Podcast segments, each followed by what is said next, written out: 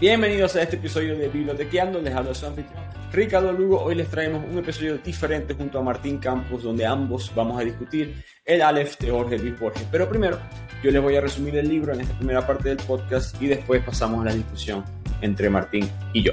Como siempre, nos pueden seguir en las redes, arroba bibliotequeando, donde tenemos acceso a este podcast, el nuevo canal de YouTube y al blog, donde discutimos y aprendemos sobre todo tipo de libros. El Aleph que les traemos hoy es un libro muy interesante. Yo pienso que yo aprendí mucho de la literatura argentina, fue más adelante en mi vida, no estuve muy expuesta a ella, tanto en, el colegio como en la universidad, pero eh, me ha encantado eh, Sabato, Jorge Luis Borges, por supuesto, y quise traer otro argentino, otro, otra persona como Martín Campos para discutir el, impacto o, la importancia de esta obra. Pero demos un poco de contexto a Jorge Luis Borges como tal, como autor. Él, fue, por supuesto, argentino, eh, uno de los escritores más conocidos de Latinoamérica y vamos a entrar un poco después a por qué fue un poco controversial. Nació, me gusta decir esto, nació hace dos siglos, en 1899, murió en el 86, dos semanas después de que Argentina, perdón, dos semanas antes de que Argentina ganara la Copa del Mundo en el 86 con Maradona. Y fue muy conocido por, por los pensamientos o mensajes muy fuertes que habían en sus libros, no tanto sociales, sino como metafísicos, que algo que me impresiona mucho de él, porque muchas de las cosas que él argumenta, y lo vamos a ver en el Aleph, son cosas que en verdad la física ni siquiera se había preguntado o había tenido una, especie de teoría para responderla. Y ya Jorge Luis Borges estaba hablando sobre estos temas. Y uno de esos temas físicos es el infinito, el concepto del tiempo, y es parte de lo que vamos a hablar en la discusión sobre el Aleph.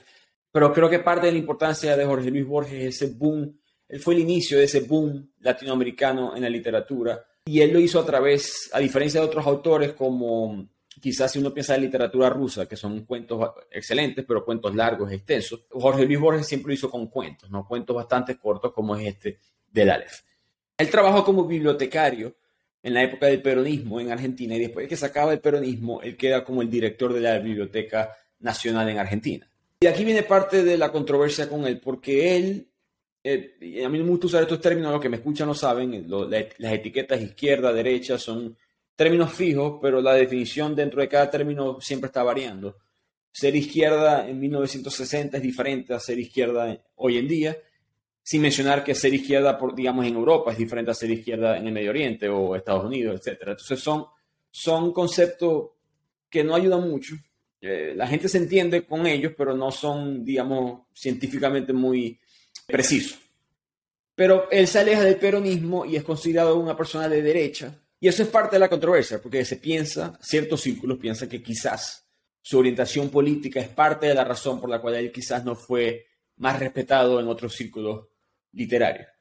Algo curioso de él, eh, él sufrió de los últimos 30 años de su vida, básicamente, él fue ciego a los 55 años, perdió la vista totalmente, es un misterio. Qué fue lo que sucedió, se cree que fue una especie de miopía degenerativa basada en evidencia de hoy en día, pero en aquella época no se pudo curar, le hicieron ocho operaciones de las cuales ninguna funcionó, y quedó pudiendo identificar colores. Lo único que podía hacer, ciertos colores los perdió por completo. En otras palabras, quedó totalmente ciego. Así que empecemos con este resumen del Aleph de Jorge Luis Borges. El título viene del origen matemático y griego del infinito, porque la primera letra del alfabeto griego es el Aleph y es utilizado en muchas fórmulas o ecuaciones para representar, digamos, este eterno presente, que es uno de los temas que Jorge Luis Borges quiere hablar, repito, este tema de la metafísica y términos bastante ambiguos. Pero la historia como tal empieza en el año 43, 1943, y Borges, el, personaje principal se llama Borges y es el que nos narra la historia.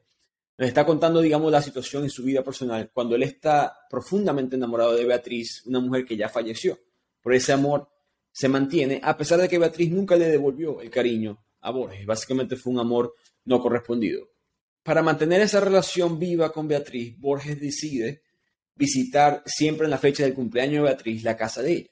Y en estas visitas a la casa de Beatriz, donde ella solía vivir, él establece una especie de relación con el primo de Beatriz que se llama Carlos Argentino Daneri y tienen conversaciones muy filosóficas sobre el hombre moderno, el propósito de la vida. Y Borges le dice a Daneri, deberías escribir todo lo que tú estás pensando. Y Borges le dice a Daneri esto, que escriba, que escriba estos pensamientos, que él como literario va a poder, digamos, analizarlos de mejor manera. Entonces el primo le hace caso y vuelve con un poema que se llama La Tierra.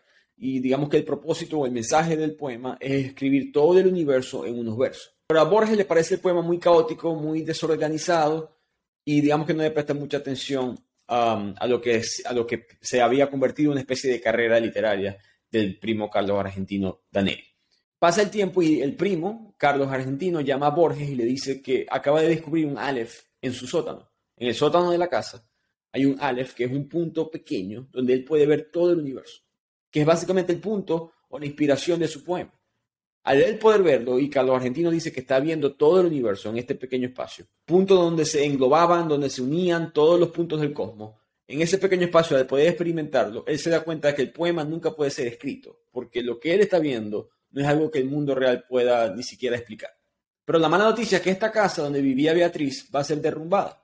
Por lo tanto, Carlos entra en una especie de pánico, no solamente porque va a perder su casa, pero al mismo tiempo, ese Aleph, ese punto, que él puede ver todo el infinito, todos los cosmos, al mismo tiempo, se, va, a dejar de existir. Y por lo tanto, por eso es que él llama a Borges para explicarle y para pedirle ayuda en que lo que va a hacer. Borges queda intrigado, piensa que el primo se volvió loco, pero al mismo tiempo, por en parte por su conexión, emocional con esa casa, donde vivía la mujer que él tanto amó. Él dijo, voy a ir a, esa casa nuevamente para visitarla, para conectarme con ella.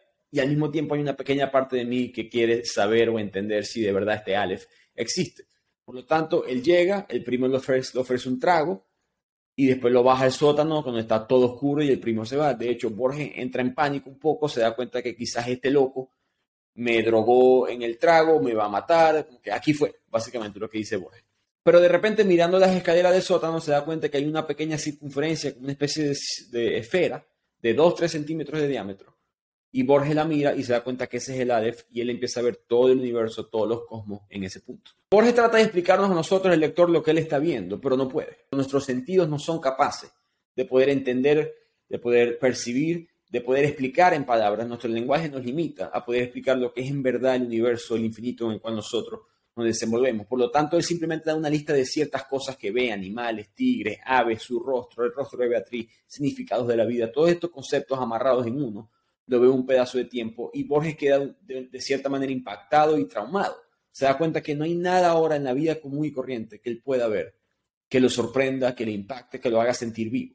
En eso Carlos Argentino baja y le pregunta a Borges si vio el Aleph y Borges no quiere ser sincero con, el, primo y simplemente le dice, eh, deberías derrumbar esta casa y mudarte lejos de aquí. A lo que él sale de esa casa, Borges empieza a reflexionar sobre lo que él experimentó, pero pasando el tiempo, él poco a poco se va olvidando de la experiencia. Y él llega a la conclusión de que quizás, o mejor dicho, empieza a formular distintas teorías de que, que si, si ese Aleph no es el único Aleph que existe, o dos, que si era falso. Y al mismo tiempo Borges se entera de que el primo ganó un premio literario por su poema La Tierra. Y así termina el cuento, con esta creencia de Borges personal de que ese Aleph fue falso y con el primo ganando el poema. Pasemos ahora a la segunda parte del podcast con Martín Campos, donde discutiremos el mensaje y distintos detalles de este libro. Another day is here, and you're ready for it. What to wear? Check. Breakfast, lunch, and dinner? Check. Planning for what's next and how to save for it? That's where Bank of America can help. For your financial to-dos, Bank of America has experts ready to help get you closer to your goals. Get started at one of our local financial centers or 24-7 in our mobile banking app. Find a location near you at bankofamerica.com slash talk to us. What would you like the power to do? Mobile banking requires downloading the app and is only available for select devices. Message and data rates may apply. Bank of America and a member FDIC. When you need mealtime inspiration, it's worth shopping Kroger, where you'll find over 30,000 mouthwatering choices that excite your inner foodie. And no matter what tasty choice you make, you'll enjoy our everyday low prices, plus extra ways to save, like digital coupons worth over $600 each week. You can also save up to $1 off per gallon at the pump with fuel points. More savings and more inspiring flavors make shopping Kroger worth it every time. Kroger, fresh for everyone. Fuel restrictions apply. Arrancamos aquí la segunda parte de este podcast con Martín Campos, el creador fundador de la cuenta de Instagram Pueblo Lector y el escritor de la, mejor dicho, periodista, escritor en la revista Hablada. Martín, muchas gracias por venir. Buenas, bueno, muchas gracias por la invitación. Estamos contentos de, poder compartir esto. ¿Cómo no, cómo no? Eh, quería que le contaras a la gente cómo empezaste tú este viaje, digamos, eh, tú cubres muchos temas eh, de la literatura, eh, en tu página muestras mucha poesía, libros, escritos, autores. ¿Cómo empezaste ese, ese viaje? Y sí, bueno, podría decirse que hubo un periodo largo en oscuridad, por así decirlo, que era donde escribía y leía mucho. Em, que bueno, capaz que arrancó hace unos 10 años, ya un poquito menos. Y después, bueno, el proyecto de Pueblo Lector arrancó hace unos 3, unos tres años y, pico. Que bueno, que ahora que lo pienso como un proyecto de una historia de mis admiraciones sería, porque es como, como que voy poniendo los, autores que voy leyendo, voy descubriendo eh, más que nada poetas por ahí. Y bueno, disfruto por ahí el tema de, difundir, de difundir y que, y que pueda llegar poesía o, más que nada poetas no tan difundidos, que mm. hacen buena poesía y muy buena poesía eh, a todos lados, porque eso es lo que permite Internet también. Y bueno, por otro lado, además de, esta pasión, digamos, a mí me siempre me gusta escribir. Y bueno, escritura de, cuentos, ensayos, novelas, por ahí no, no he publicado tanto por el momento, pero sí es algo de lo que, por lo que voy encaminado, por así decirlo. Así que que bueno, y eso también surge en intercambios, esto que está, está buenísimo, o conocer personas, entrevistas. ¿Quieres, escribir, escribir novelas como tal, o obras, etcétera? ¿O quieres escribir, pues, no sé si poesía, que sé que te interesa? Bueno, eh, más que nada, por ahí pienso que, es como que el formato se, se presenta en el momento. Eh, hay algún, si hay alguna historia que, eh, exige que sea una novela o por ahí es algo más de una situación que exige más que sea un cuento. Por ahí poesía no, no se me ha dado tanto, sobre todo porque no me he mm, formado eh, en, lo que es escribir una poesía, que yo siento que es una responsabilidad un poco, no sé si responsabilidad, pero ya requiere otra forma. O, Que bueno, que por el momento no, no he sentido ese interés, capaz. Es, es, totalmente diferente. Yo recuerdo leer em, La Divina Comedia, que es una epopeya, y requiere otro talento para escribirlo y requiere otro talento para leerlo también. Eh, eh, no, es, lo mismo. No es lo mismo. Y totalmente. Eh, pienso, siempre he pensado que los, los que escriben poesía y pueden contar una historia de esa manera están en otro. Creo que están viendo otro nivel, otro plano diferente al resto. te, deseo suerte porque no va a ser fácil. Tal cual. Claro, porque hay que atender ya también a las formas o a, o a manifestar una idea, supongamos, en, en decasílabos o con cierta cantidad de sílabas, con las rimas y otras estructuras. Es otro tema, sí, sí, sí. Correcto. Pero volviendo al, punto que es el Aleph de Jorge Luis Borges, em, te quería preguntar como argentino, eh, ¿cuál es la imagen de Borges allá? Sé que fue un hombre muy respetado, digamos, en su época, pero en la comparación entre él, Sabato, o otros escritores, ¿cómo lo ven a él? ¿O cómo lo ves tú personalmente? Bueno, sí, yo por ahí no, no soy mm, eh, quien como para dar una imagen general por ahí. Em, pero bueno, sí, eh, creo que se puede captar que, generó una división, por así decirlo. Cuando él, cuando él más o menos em, trabajaba en varias revistas, por ahí cuando volvió a Argentina, porque él estuvo en, Suiza eh, durante su adolescencia, volvió. Cuando empezó a publicar, em, había como dos grupos divididos por un lado, había otro escritor argentino muy, eh, muy conocido que se llama Roberto Arlt, que, em, bueno, tenía por ahí una influencia más de, de, Dostoyevsky, más de, la literatura del, no sé, de, del, de un mundo más, más bajo, por así decirlo, y otro tipo de ideas. Entonces, por ahí hubo, hubo había esa división. Esa fue un, poco la primera, que era, que era por ahí división de em, estilística y estética, que, bueno, las revistas en las que colaboraba Borges tenían, tenían como ese otro tinte. Pero, pero bueno, eh, yo creo que, que, él no, fue respetado, por así decirlo, eh, desde un principio, como cualquier escritor, digamos, tuvo que hacerse, tuvo que hacerse. Eh, hace poquito leía que, él agarraba el, primer poemario que publicó, que fue a, a, sus 23 años, se llama Fervor de Buenos Aires, y que él lo dejaba en los, en los bolsillos de, la gente que iba, que se tomaba el tren o cosas así, como que, como que él tenía mucha eh, predisposición, digamos, al trabajo, a la difusión, y mm, no, no solo era un gran escritor, sino que, se tomaba ese trabajo de buscar revistas, de buscar cómo difundirse, que, me parece que estaba bueno, y eso en, en su etapa de formación. Después ya a medida que fue creciendo, tuvo, em, como era una persona que siempre decía lo que pensaba, que no tenía problemas, eso también trae, trae muchas consecuencias, sobre todo con el tema de, la academia. mm. y, y, tuvo, tuvo muchos problemas, sobre todo hasta que, hasta que escribió El Aleph y Ficciones, eh, esos dos libros fueron los que ya eh, lo volvieron por ahí indiscutible. E, esa, esa sería la palabra, porque hasta, hasta, hasta cierto momento era como que la academia no, no, llegaba a entrar de cierta forma o él tenía ciertas críticas que, podían tomarse mal. Y, y, bueno, después hubo con el tiempo otros conflictos políticos que, también lo pusieron en, en, tela de juicio, porque acá en Argentina estaba el, peronismo, ahí por la, época del 50, em, em, que, bueno, y, Borges se declaraba antiperonista. Entonces eso también en, su momento le trajo muchos problemas. Hay una anécdota eh, bastante conocida, que era que, mm, que, bueno, en un momento, no la recuerdo muy bien, pero era como que Borges ya le habían ofrecido un puesto en la Biblioteca Nacional y cuando volvió a asumir Perón, que bueno, tenían un odio mutuo, eh, lo sacaron de ese puesto y mm, no sé, como que le habían ofrecido un puesto de trabajar con, gallinas y, huevos, digamos. Entonces, como que, como que a un escritor eh, haciendo lo que hacía, y Borges como que hace un chiste con eso, dice, tuve, me quisieron ascender al puesto de tal, pero bueno, decidí declinar la, invitación, una cosa así, como que bueno, quedó la anécdota. Y, pero bueno, fue un escritor que, que no, que por ahí se sale del canon en el sentido de que, de que trae algo nuevo, de que trae algo, algo nuevo que es el discutir sobre, sobre ideas, sobre metafísica y transformarlas en narraciones, porque uno podría preguntarse tranquilamente, eh, un tipo tan eh, asiduo lector de, filosofía, ¿por qué decide escribir literatura? ¿Por qué no escribe tratados filosóficos, por ejemplo?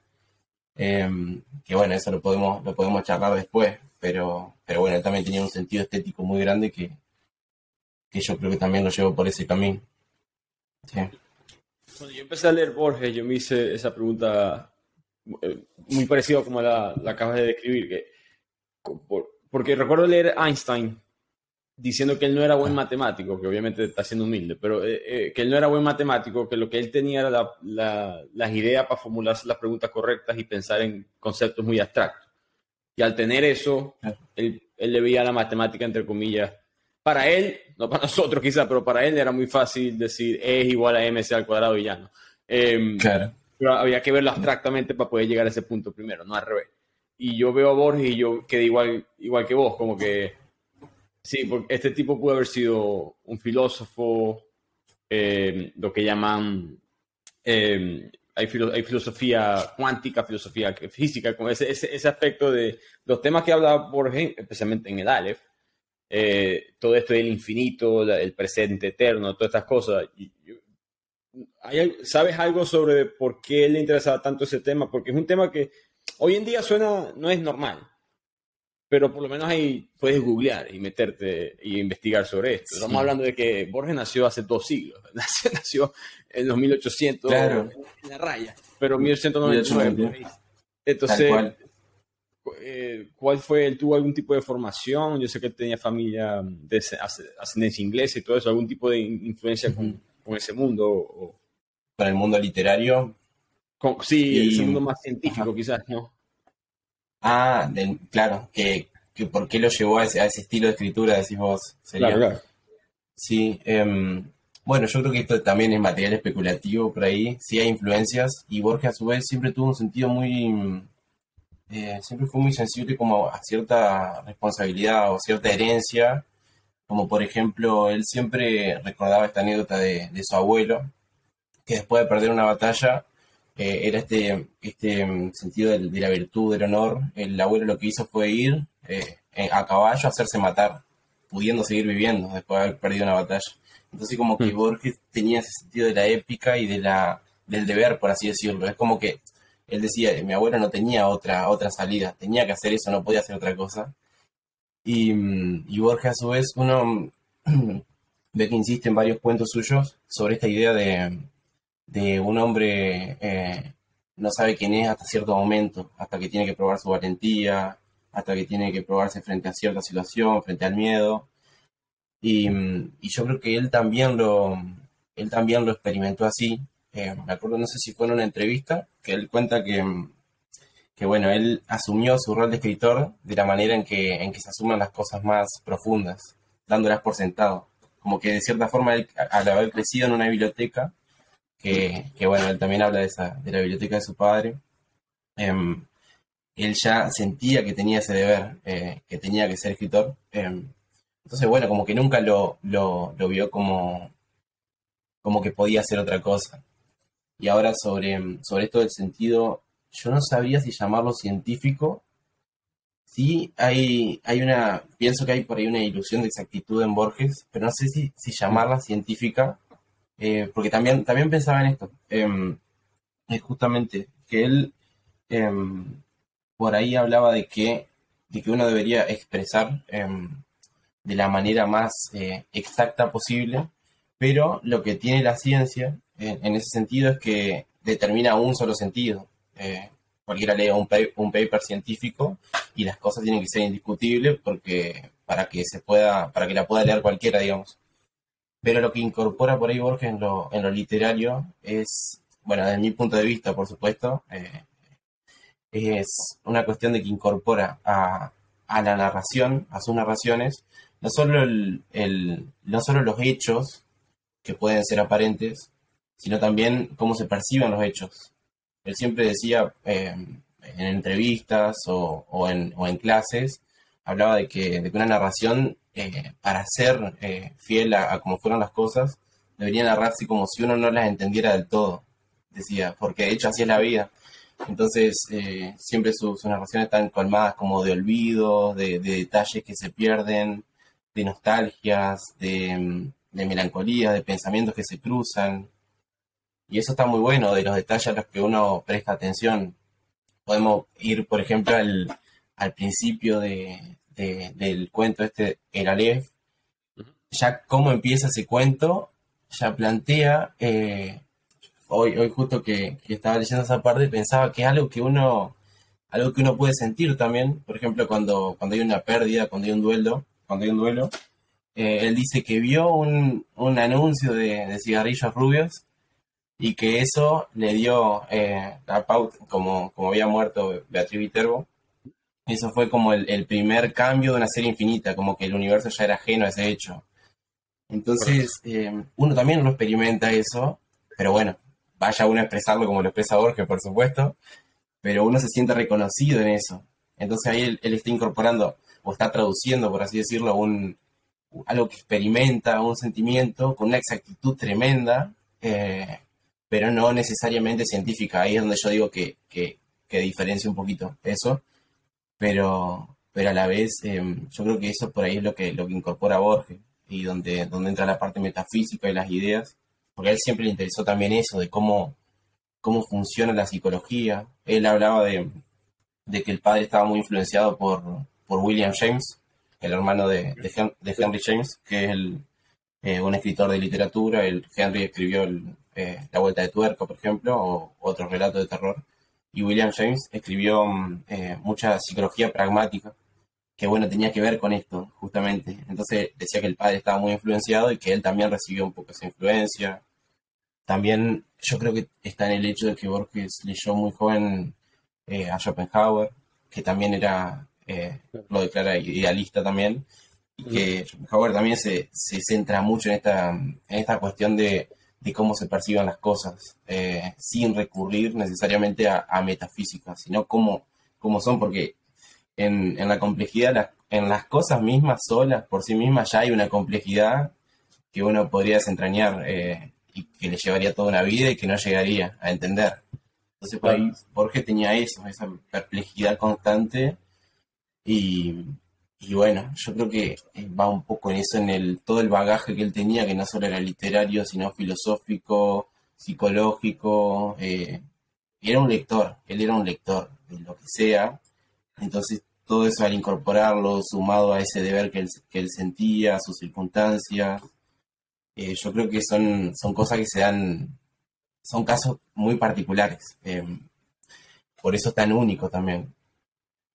No, sí, él era totalmente un erudito en todo el sentido de la palabra, leía bastante, todo tipo de cosas. Y hay una teoría que estaba leyendo de que el nombre Beatriz, que es la, Eh, así empieza el cuento, con Beatriz ya muerta, eh, de que él eligió ese nombre a propósito por la Divina Comedia, que casualmente lo estaba diciendo ahorita. Eh, yo, fue, uno, de los primeros libros que yo hice en el podcast, de hecho. y en la Divina Comedia, Beatriz es la mujer que le muere al personaje principal. Y en el, cuando llega al infierno, hay un el infierno es parecido a lo que dice este, este cuento, es, eterno, es infinito, es un presente que se extiende, que aquí no hay tiempo, aquí no hay eh, todo, este mismo mensaje, ¿no? De que hay teorías de que él eligió ese nombre. Para mí es un nombre suficientemente común que puede ser coincidencia, eh, pero conociendo a Borges es posible que haya sido eh, a propósito.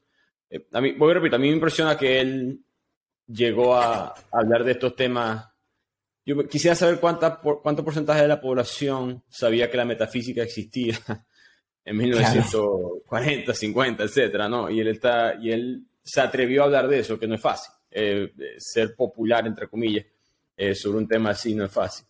Em, en cuanto al libro, quería saber tu opinión. ¿Cuál crees que él es el, el mensaje este, que él quiso dar? Vamos a decirlo así. Eh, es simplemente lo que tú dijiste ahorita, que las cosas complicadas a veces no se entienden y punto. Porque el, final te deja un poquito, ajá, ¿y ahora? Eh, ¿qué, pasó? Eh, pero, ¿ese era el mensaje o hay un poco de, digamos, de romanticismo en el aspecto, tú eres, un, tú eres parte de algo muy grande, ¿no? Eh, este pequeño problema que yo tengo de un amor no correspondido, Beatriz, mi, esta casa, esto, es simplemente una pequeña tuerca de una máquina muy grande, no la puedes comprender. Eh, hay una ventana que te puedes asomar y si la ves ni siquiera vas a poder explicar lo que es. Sí. Em, bueno, yo no sé si, em, si habrá mensaje, em, porque, bueno, no sé, por ahí Borges, yo siento que él eh, también parte de su escritura una forma de manifestar todo ese caos que él ya, ya sentía, ya, ya percibía, porque yo me imagino, por ejemplo, antes de ponerse a, escribir un cuento como, como el Aleph, el, caos que debe ser la cabeza, no, no, no, me entra. Claro, porque, porque uno ya lo ve escrito ahí, ya ve el, cuento perfecto, pero, pero también yo creo que es una forma de expresar un caos. Em, y, y, bueno, em, o, por ahí Borges lo que tenía, lo pienso, eh, es esta cuestión de las ideas, ideas, ideas geniales. Em, esto de cuando él cuando él expresa em, que, quiere, eh, que quiere hablar de lo que vio y que dice, lo que yo vi fue simultáneo, no había transparencias, no había superposiciones. El lenguaje, sin embargo, es sucesivo, dice. Entonces, ya, ya de por sí, en la sucesión, el lenguaje al ser temporal, em, no puede expresarlo con, con, la precisión que él querría hacerlo. Y eso también le da verosimilitud al cuento, a su vez, porque uno como que empatiza con esa con esa resignación que, él siente. Em, pero a su vez, em, no sé, no sé si, lo pensaría como un mensaje. Yo creo que, que por ahí la finalidad que yo, o con el que me acerco siempre, eh, con lo que me acerco siempre a, los cuentos de Borges, es algo estético, digamos. Leerlo como a disfrutar, a disfrutar y a. Y, y por ahí, sí, sin buscar tanto, sino dejándome sorprender, porque también pasa eso, uno relee algo y encuentra nuevos sentidos, encuentra nuevos detalles, cosas que uno dice, ¿por qué no, cómo no, no atención a esto antes? O esto, por ejemplo, que decís vos eh, de Beatriz, eh, también me hace pensar en que en Borges algo increíble es que nunca hay casualidades tampoco. Lo mm. que, lo que al principio parece una casualidad es algo que ya, ya él había pensado y que en un principio es una deficiencia de uno. Claro, em, me acuerdo cuando, cuando leí esto de, lo de, lo de Beatriz. Eh, claro, ahí uno piensa que el nombre real de la mujer de la que él habla, vaya uno a saber. Eh, y ahí pero está el símbolo de Beatriz, que es algo ya, eh, que es algo por ahí histórico, y que, y que a su vez como que da, mm, da distintos niveles de lectura. percibir esos detalles también hace que uno se meta más en la, más en la lectura o, o, percibir, sí, percibir esas cosas o las críticas que él va haciendo. Em, por ahí para, lo, para la gente que escribe, eh, lo que, todas las cosas que él dice sobre, sobre Argentino Daneri, son, e, es, una, es una crítica también, y él como que va haciendo pedagogía o va filtrando formas de ver la literatura que, que es de una forma divertida porque no deja de ser entretenido leerlo y a su vez uno eh, como, como formación leer los cuentos es una fuente eh, infinita, digamos. Eso también está bueno. Quiero pasar un tiempo, eh, dijiste algo que es muy verdad, que mm, todo lo que él ve, y recordemos, una es una pequeña esfera, donde 2 3 centímetros creo que es el, diámetro, y ahí está viendo todo el infinito, todo el tiempo, todo lo que ha pasado, su cara, la cara de Beatriz, todo el mundo, las guerras, lo bueno, lo malo, simultáneamente, pero el lenguaje nuestro, como mencionaste, es sucesivo, ¿no? No puedes leer siete palabras al mismo tiempo, tienes que leer una primero que la otra.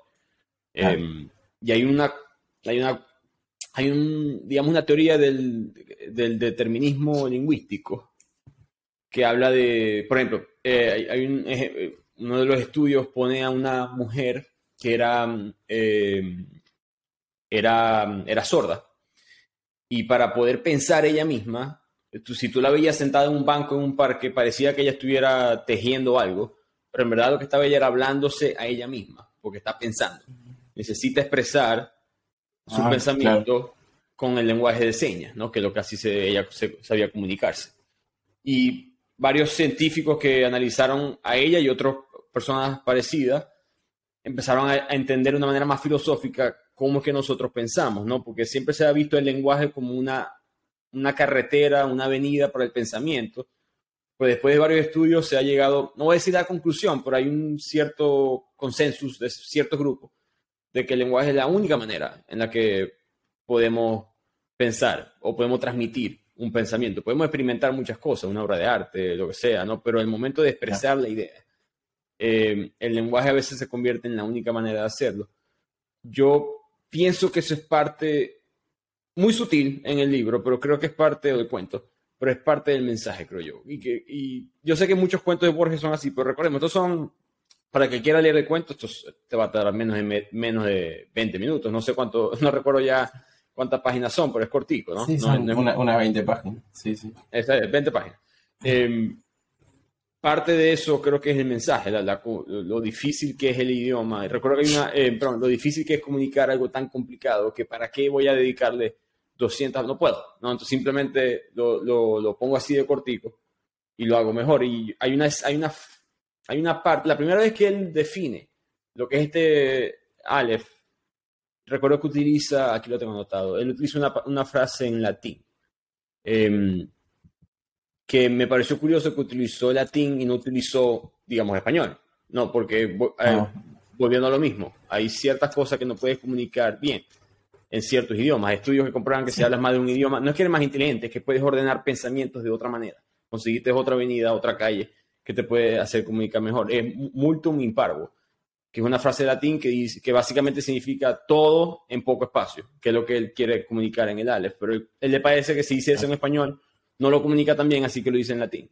Entonces te abre la mente. Y hay muchos escritores que hacen lo mismo. Chino Achebe, que es africano, eh, Humberto Eco mete muchísimo latín en, su, en sus escritos. Entonces, yo creo que eso es parte, para mí, cuando yo estaba leyendo la historia, parte del mensaje creo que era eso. El, utilizó quizás, no creo que haya un solo mensaje, hay varios, pero utilizó este ejemplo de Aleph para explicarte que, que la manera en cómo te comunicas te, determina cómo tú eh, experimentas o puedes expresar algo eh, sobre lo mismo, que no significa que sea verdad o mentira, simplemente significa que sea la manera como la que tú lo pudiste ver. Em, ah, esa idea está buenísima. Lo, lo, otro que también me decías de, de la chica que no, es chica sorda, que tenía que... Em, esa idea está buenísima también. Eh, claro, hace pensar cómo, cómo funciona, porque no, no puedo ordenar palabras. Entonces es una forma de manifestarlo, de expresarlo para entenderse uno mismo. Eh, está buenísimo. Me hacías pensar en, cómo funcionan por ahí mm, eh, los animales, que el conocimiento siempre es intuitivo y que si puede tomar el carácter de conocimiento o no. Capaz que es conocimiento, pero no es saber, porque el saber ya implica una razón.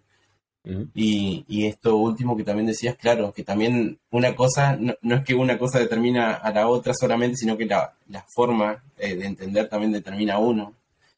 Esto está buenísima esa idea. Eh, yo, es, parte de lo que dice el, estudio, como que tú, tú y yo podemos, eh, o sea, vos y yo podemos experimentar algo. Y después un sordo lo experimenta exactamente igual que nosotros, pero la manera en que lo explicamos es totalmente diferente, solamente porque no, vos y yo hablamos un idioma y ellos hablan otro. Y eh, él, creo, creo, creo que Borges sabía intuitivamente, porque yo dudo, bueno, capaz sí, pero estos estudios son de hace cinco años. Yo dudo que él tenía acceso. No creo que había ese tipo de ciencia en esa época, quizás sí la había y él la vio, pero me imagino que él intuitivamente se dio cuenta, hay un límite en lo que puedo expresar, hay un límite en lo que puedo entender y el lenguaje es parte de ese límite. A pesar de que siempre se piensa que es una manera de abrir las puertas, él lo vio como una manera que en verdad me la hacía. Em, está buenísimo eso, sí, sí, porque mm, tal cual, es como una forma de expresar esa imposibilidad que él siente. Correcto. Eh, la verdad que no, lo había pensado así, pero claro, es como, como si el Aleph fuera un símbolo de la frustración, no sé si de la frustración, pero sí de lo de que uno puede acercarse a los humos, a expresar algo, pero nunca llega al final. Tan cerca, pero, tan cerca pero tan lejos, exacto. Claro. Te iba a preguntar un poco sobre, un poco más controversial. Lo, nominaron todos los años eh, al premio Nobel en literatura. Nunca lo gana. Mm. Básicamente gana, en términos futbolísticos, ganó todos los premios habido por haber, pero nunca ganó el balón de oro. Exactamente.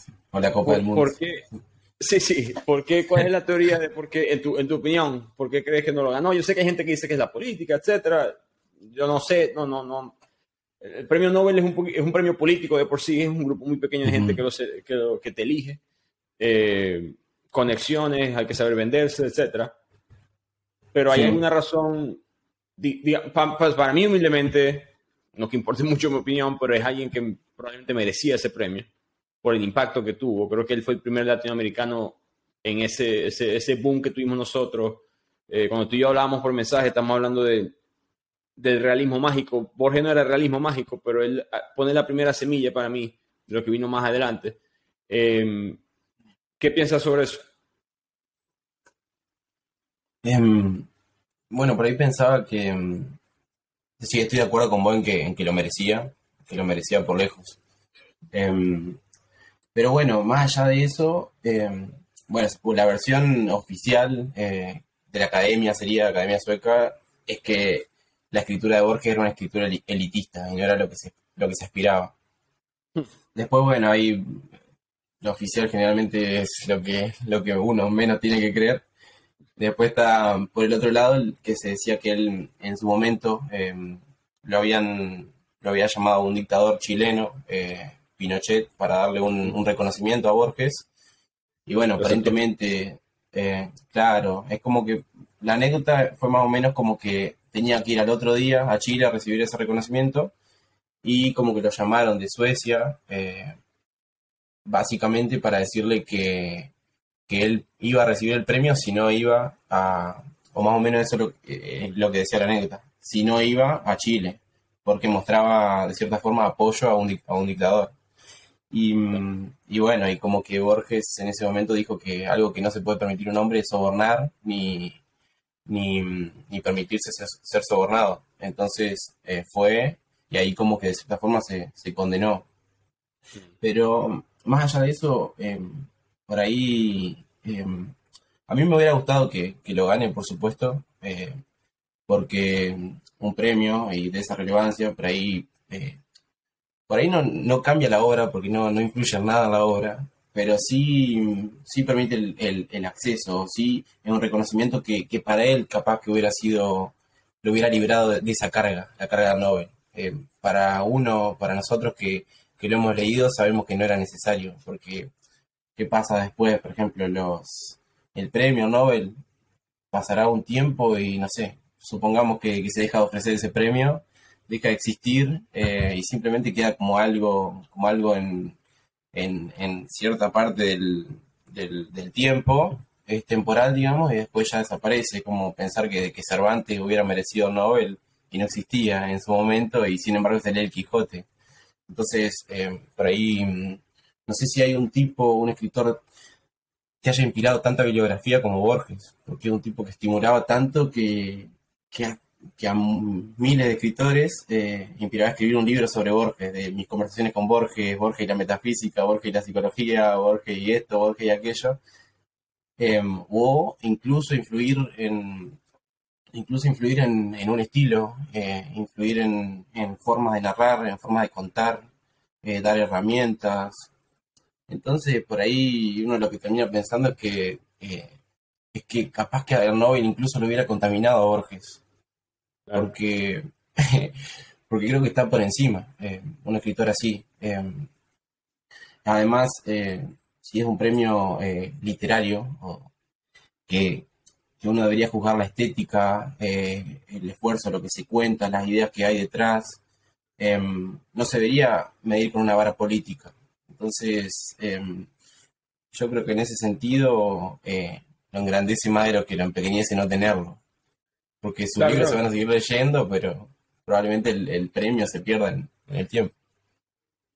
No, estoy, de acuerdo. Yo creo, yo me pregunto, estaba pensando en eso cuando estaba leyendo el libro y me pregunté si eso, si su frustración de no ser reconocido él la pone en el Aleph, porque en el Aleph el, el primo de Beatriz gana un premio al final eh, de poesía y él no gana nada, ¿no? Eh, él queda simplemente como, a pesar de que él era el genio literario entre ellos dos, entre el primo y, y, el mismo Borges, eh, no, no es reconocido y hay una cierta indiferencia después. Eh, eso me parece interesante porque al, momento que él ve el Aleph, él queda como cambiado, marcado, y después con el tiempo se le va olvidando la experiencia. Eh, ¿Crees que eso fue como una manera de decir un poquito no sé si Friedrich Nietzsche, un poquito como que ya no, nada importa o algo así, o cuál era el ángulo que él quería comunicar ahí.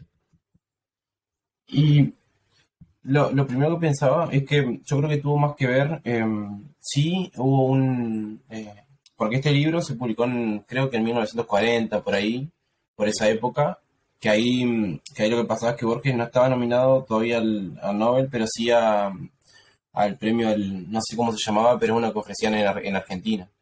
Em, y, también pasaba eso, había tenido ciertos conflictos y no le habían dado, un premio que él se merecía. Y yo creo que el conflicto en ese momento fue, fue eh, sobre ese premio argentino, que después, después trascendió y, fue lo mismo que le pasaba con el Nobel. Pero, pero bueno, em, pero no sé si, eh, yo creo que un no sé si sin diferencia, pero sí esta, mm, esta postura que tomaba Borges de reírse de las cosas, de tomárselo con cierta, eh, no me sale la palabra en este momento, pero claro, como, como una risa, como decir, bueno, ¿qué nos queda? Eh, reírnos y seguir. Eh, Algo más, más esperanzador, porque bueno, él, ¿qué, puede hacer? Lamentarse, no se va a lamentar a esa altura. Em, pero, pero sí le quedaba esto, esto de reírse, o él jugaba mucho, viste, con, la misma crítica que hace en, el libro, como que él ya, ya muestra su postura. Entonces, bueno, lo que ya no esté en sus manos, por ahí.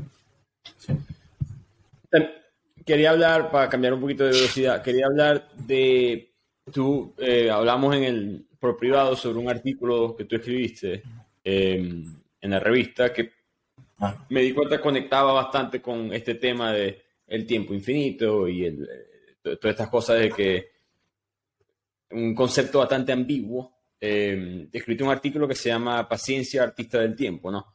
Eh, quería que le, contara a la gente un poco cómo cuál era el mensaje y después podemos entrar un poco más en detalle. Eh, bueno, ese artículo lo escribí y lo publiqué el, el, 11 de noviembre, que es el, cumpleaños de mi hermano. Lo publiqué un poco pensando en, en, él y en nuestra historia, un hermano, mi hermano mayor sería, eh, somos dos.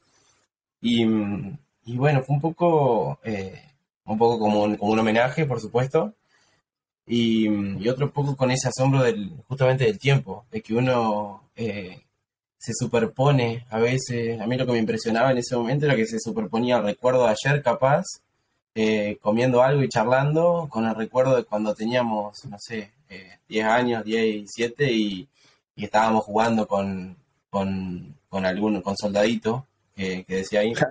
O, o, cierto recuerdo cuando nos fuimos a vacaciones y tuvimos que caminar como 30 kilómetros y cosas así que en la memoria aparecen simultáneas, como esto que decía, como esto de lo que hablaba Borges, que aparece sin, sin, eh, sin superponerse, sin orden, claro, y, y, entonces es como que uno se asombra por ahí de, la memoria o, incluso uno se ve crecer, empiezan lo que sea, cualquier, cualquier indicio del paso del tiempo, como sea que, se caiga un diente, que aparezca una cana, que, que, haya una pérdida, no sé, todas esas cosas que van pasando que, que, a, uno lo sorprenden. Em, que esto que, te hablaba al principio también del, del principio del cuento, o eso del, nuevo anuncio de cigarrillos rubios, esto también. Em, pero bueno, ese artículo tiene... Vos me hiciste verlo un poco esto del, del tiempo también, claro, de...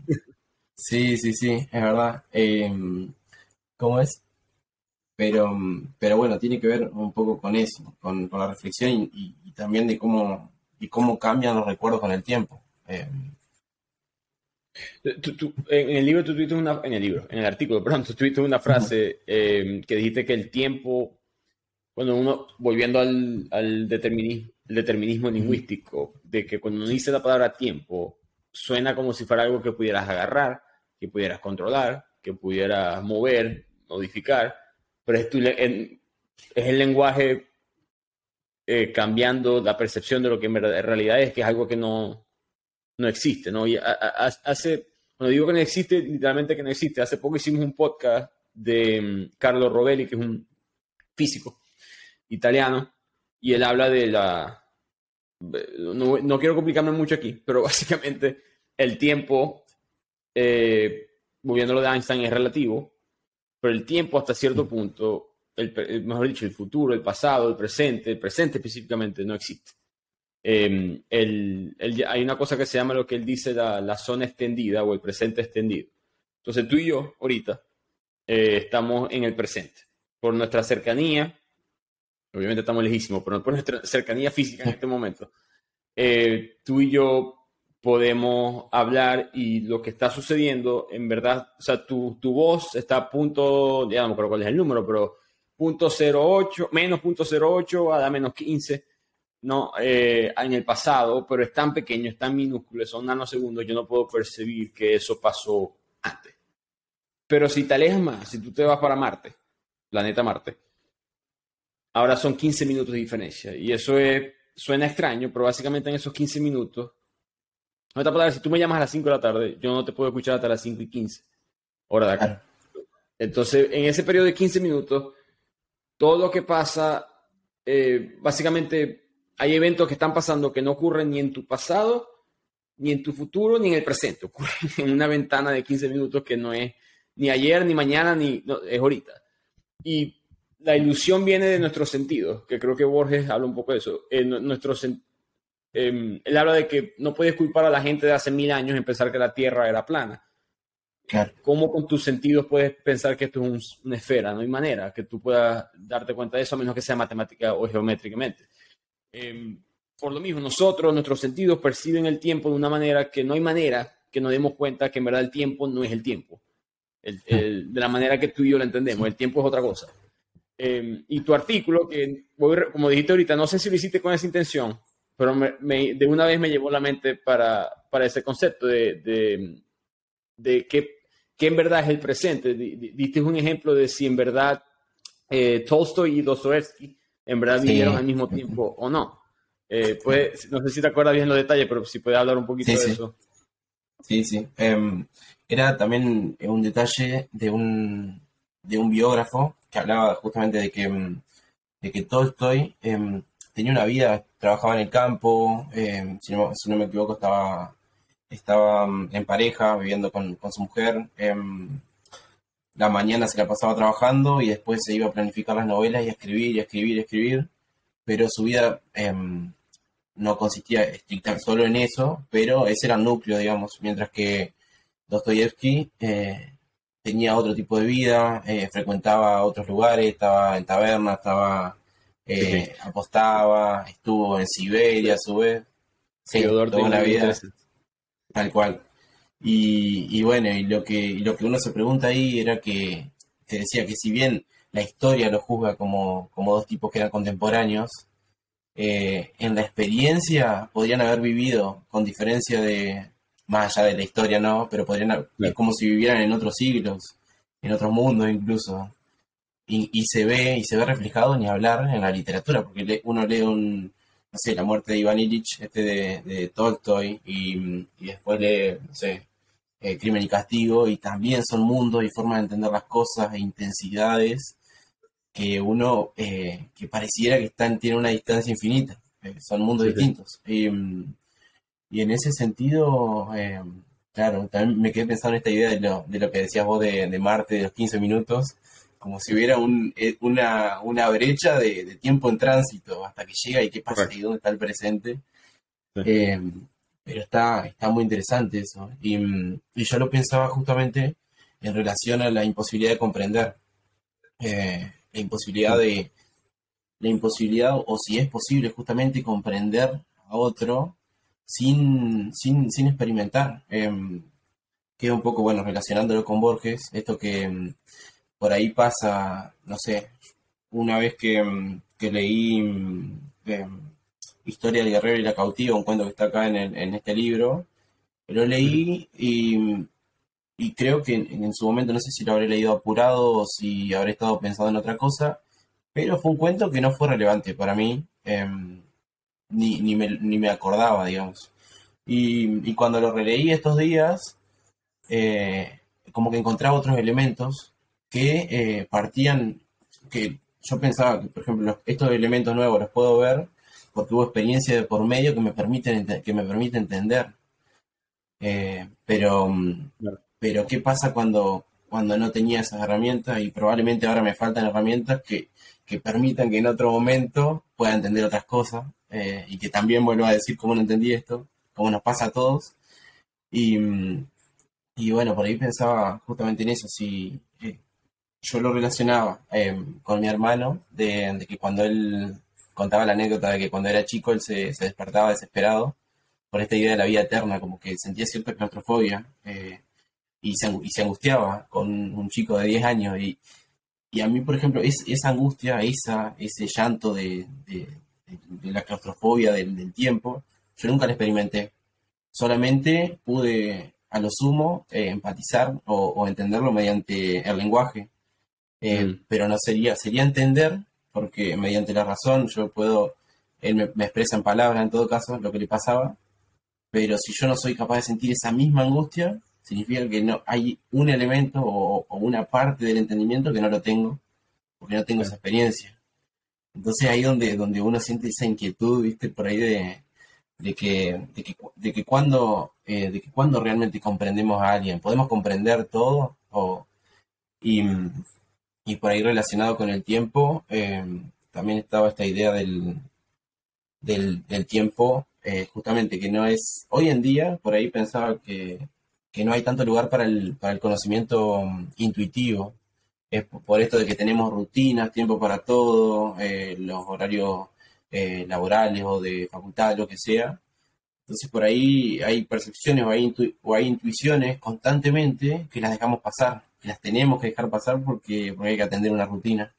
Mm. Entonces por ahí esas son cosas que también uno nota cuando, cuando lo lee o lo lee a Borges para captar, para cazar una idea, entre comillas, eh, uno tiene que estar atento al, a la experiencia del tiempo, que es individual, que es singular, que es de cada uno. Em, entonces, entonces por ahí eso también es lo admirable, o de, porque también se decía, por ejemplo, que Borges, eh, toda la experiencia que tuvo fue de, estar leyendo en una biblioteca, y no es tan así, eh, para nada. Em, em, el cuento, por ejemplo, que, salía que salía a, caminar, que, que, caminaba por los arrabales, y las descripciones que él hace, no, no hay forma de que, de que partan solamente de los libros, tiene que ser algo que él haya experimentado, em, que él haya visto. Em, Virginia Woolf, la famosa autora em, y una de las pioneras probablemente en cuanto al feminismo del siglo pasado, ella habla eh, una habitación propia, un, libro muy famoso de ella, ese es el argumento, básicamente, que la experiencia determina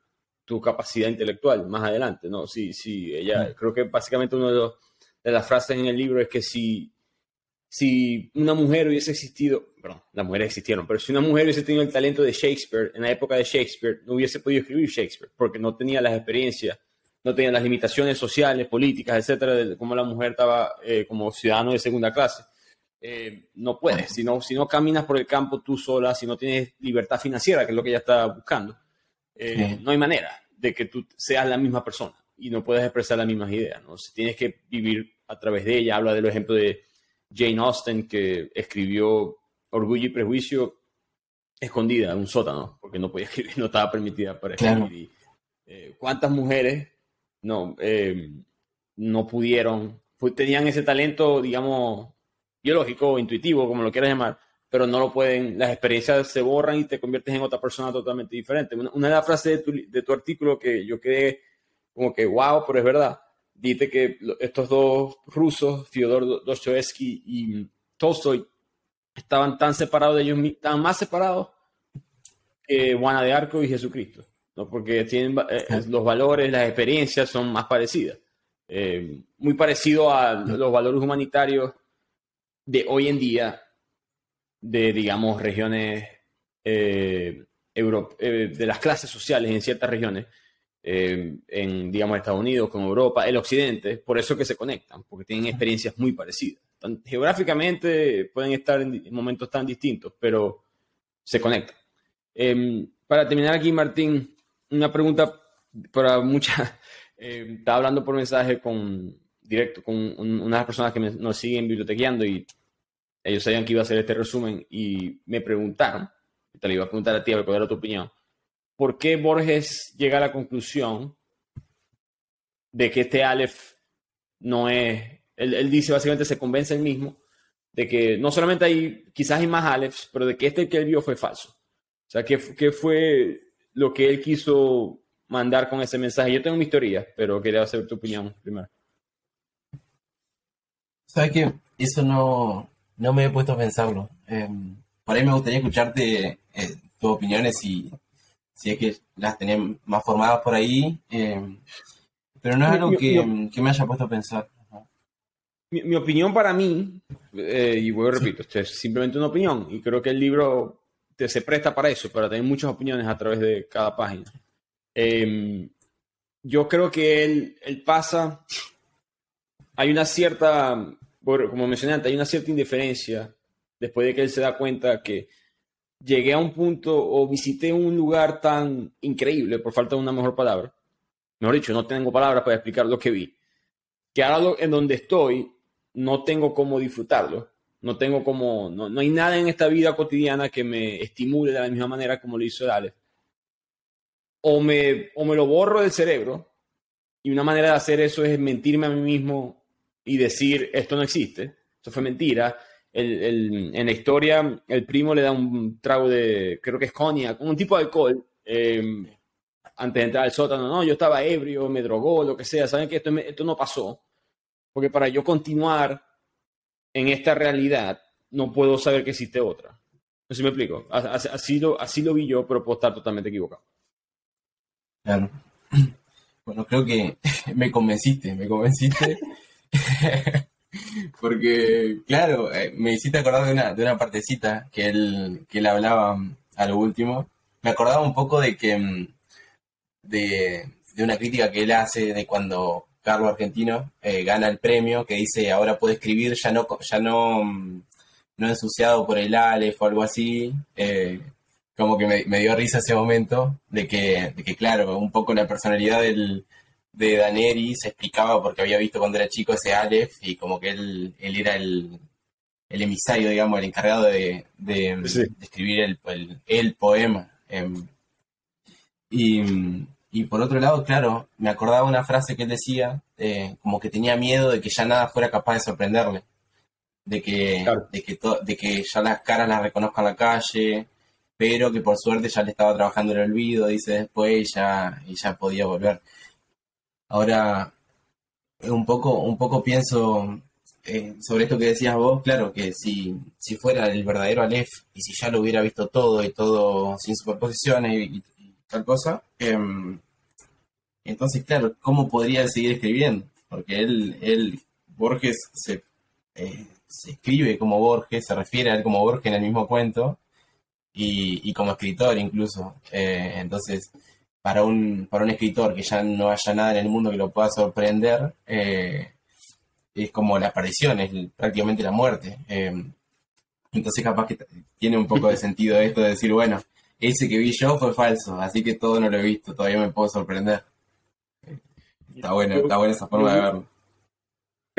Bueno, es una opinión mía, vamos a ver si, si se hace famosa, pero yo yo estaba pensando también, esto sí lo vi en, eh, estaba leyendo opiniones de otros analistas así literarios argentinos que estaban tratando de descifrar el mensaje del libro, que no es fácil, yo repito, es un libro bastante, te, llevan corto, conciso, pero te puede llevar en tantas, tantos distintos caminos que es difícil determinarlo. Por ahí estaba diciendo que si, si, tú, si tú eres una persona de 1940, 1900, Em, que nació en 1899, y tú quieres explicar lo que es el Internet, no es tan diferente a lo que es esto, ¿no? Eh, te estás hablando de, porque él, habla, hay una frase del libro que él dice, no me impresiona lo que vi, me impresiona el espacio donde lo vi. no, es, en aquella época para tú poder ver todo, tienes que, bueno, ir a varios lugares. Geográficamente necesitas ir a varios lugares, necesitas mucho espacio, tiempo, etcétera. Pero en poquito tiempo vi todo. Y ahí no recuerdo el nombre de esta persona y me, disculpo hacia él o ella, pero argumenta de que ese Aleph quizá fue una manera de él, como muchas otras personas que vinieron eh, a través de la historia, que ya sabían que iba a haber ese tipo de conexión virtual, no es la palabra porque no existía, pero esa conexión entre todos nosotros, donde en una pantalla de este tamaño quizás no es una esfera de dos centímetros, pero en algo de este tamaño está todo. ¿no? Eh, desde, el principio hasta el final lo puedes ver todo. No, no, no tan rápido como lo vio él, pero es como una, hablando del tema metafísico, quizás él entendía la posibilidad de eso poder hacerse. Sí, sí, sí. Y de hecho él em, se hablaba de que, de que de cierta forma Borges em, por ahí sí, impuso al mundo, por así decirlo, la, idea del Internet, la idea mm, física de mm, esto del, que no está en el Aleph, sino en, ficciones, que hay un cuento que se llama, em, eh, ahora no me sale, pero del de universo que se bifurcan, no, no, es así el nombre, pero, pero sí habla de esto de que ante, básicamente ante cada decisión se abren dos mundos distintos y que, y que un poco después tuvo que ver con eh, se planteó esa historia, eh, se planteó esa teoría, mejor dicho, en la física, aunque la plantearon de una forma distinta, la hipótesis era como que como si fueran las ramas de un árbol, decía, eh, un físico la planteó de esa forma, y Borges, eh, el jardín de los senderos que se bifurcan, se llama el cuento, ahí sí, y, que también es como que, como que se adelanta, como que se adelanta mediante esas ideas intuitivas,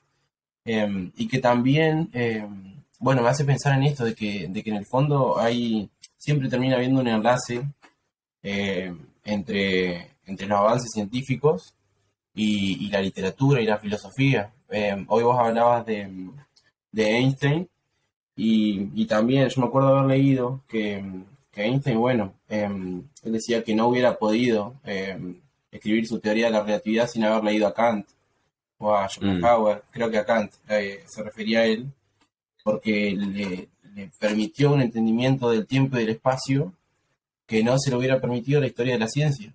Entonces, es como que uno piensa que, siempre los genios, eh, no sé si llamarlos genios porque no, no, sé si creo en, en, el genio en ese sentido, pero sí las personas que por ahí tienen ideas eh, eh, nuevas, que realmente dan, dan vuelta, ponen patas arriba, al, pueden poner patas arriba al mundo, em, son personas que, que, en cierto momento se, se desplazan de su disciplina. Eh, no olvidemos que, que, por ejemplo, Einstein, cuando desarrolló su teoría, estaba trabajando, no sé si era como un conserje, y que eso le permitía esa altura para trabajar eh, sobre la teoría que él intuía y que tenía que, traducirla, digamos, de, entendimiento, de, intuiciones a conceptos matemáticos, eh, físicos, creo que, creo que Einstein incluso era, eh, bueno, malo, no sé qué será el concepto de malo, pero se decía que él era malo en matemática y bueno en física. Em, pero son, son estas cosas que, que donde uno, que con Borges pasa lo mismo. Lo que uno, lo que también asombra, por ejemplo, es por qué eh, esto que hablábamos hoy, por qué se opta, que eso ya tiene que ver con los gustos de cada uno, supongo, eh, por qué Borges, por ejemplo, optó por la literatura, por, por, los cuentos fantásticos, por las narraciones, por las especulaciones, que es una manifestación eh, artística, digamos, lo, que sea, eh, pero nos podemos imaginar que hubiera sido un Borges que en lugar de escribir literatura hubiese, hubiese hecho física, que se ponga a desarrollar otras cosas, o no sé, es como decir por qué Freud se puso a hacer psicología o por qué eh, Einstein se puso a hacer física, pero bueno, eso ya, ahí es donde yo, por ejemplo, pienso que, eh, también con toda, desde mi opinión, que, que es como que parte de, de las intuiciones que uno tiene con las disposiciones también. Porque, qué sé yo, para trabajar con, la pasión que trabajaban estos tipos, eh, tiene que haber una creencia eh, y un gusto, un gusto en el fondo.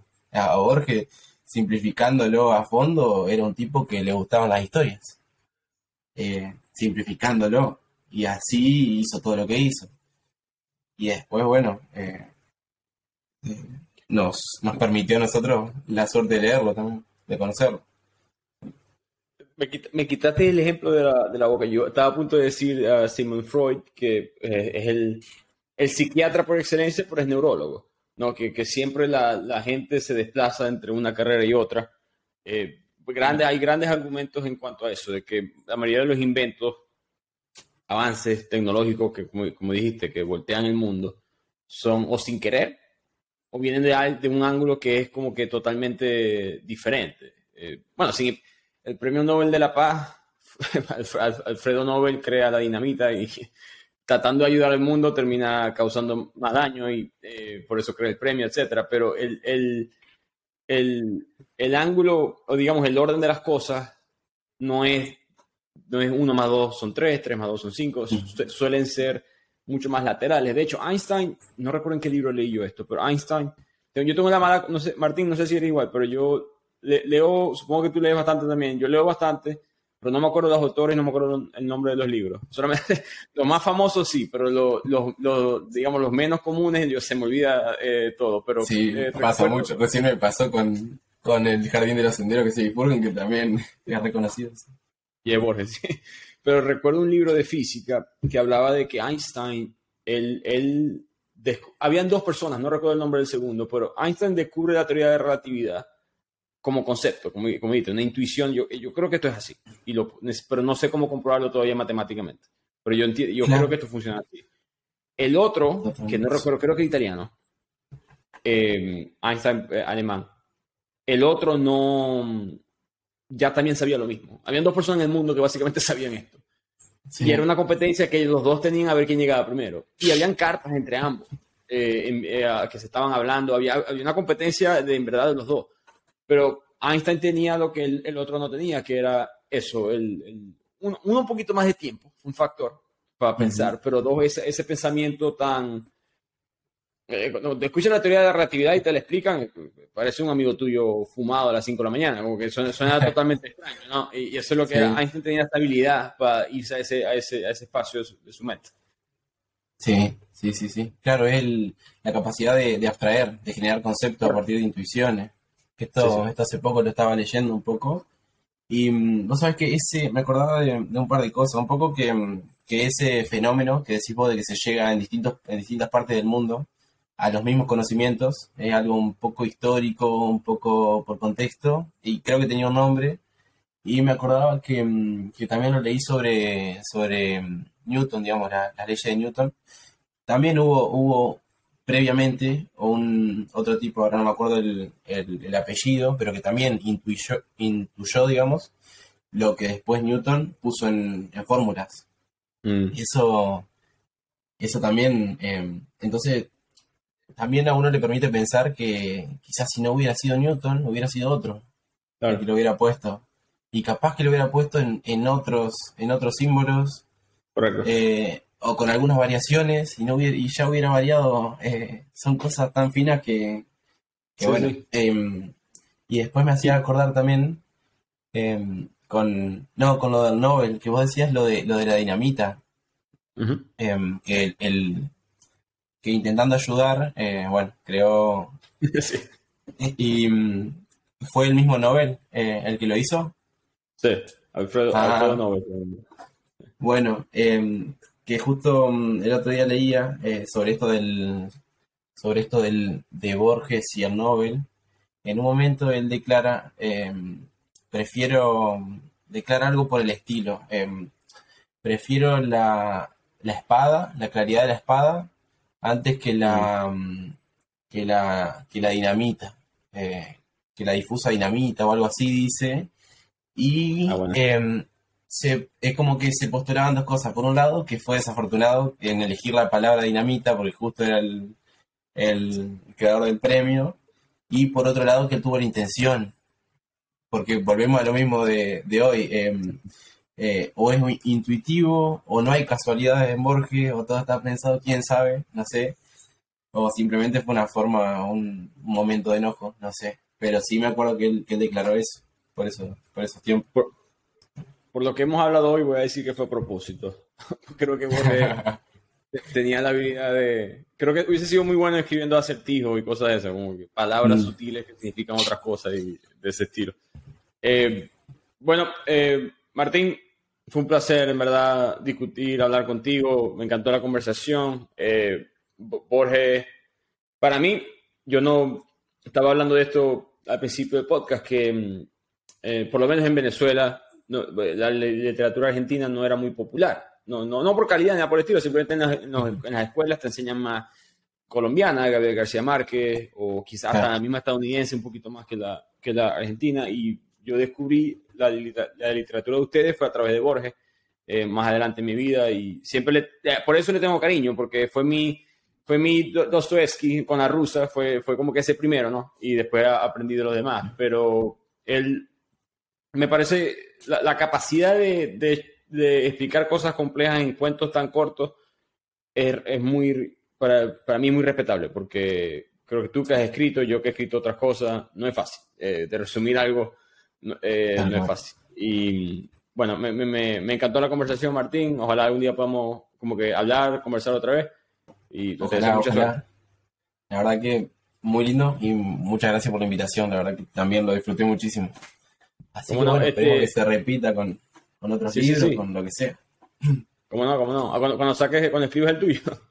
Eh, la gente que te, que te quiera seguir, eh, contactar, lo que sea, te quiera leer, ¿dónde te puede buscar? Y para mm, la cuenta esta difusión, eh, Pueblo Lector, y mm, después, bueno, donde escribo yo, que es eh, la revista Hablada, a cargo de Joel Barrios, em, que le mando un saludo también.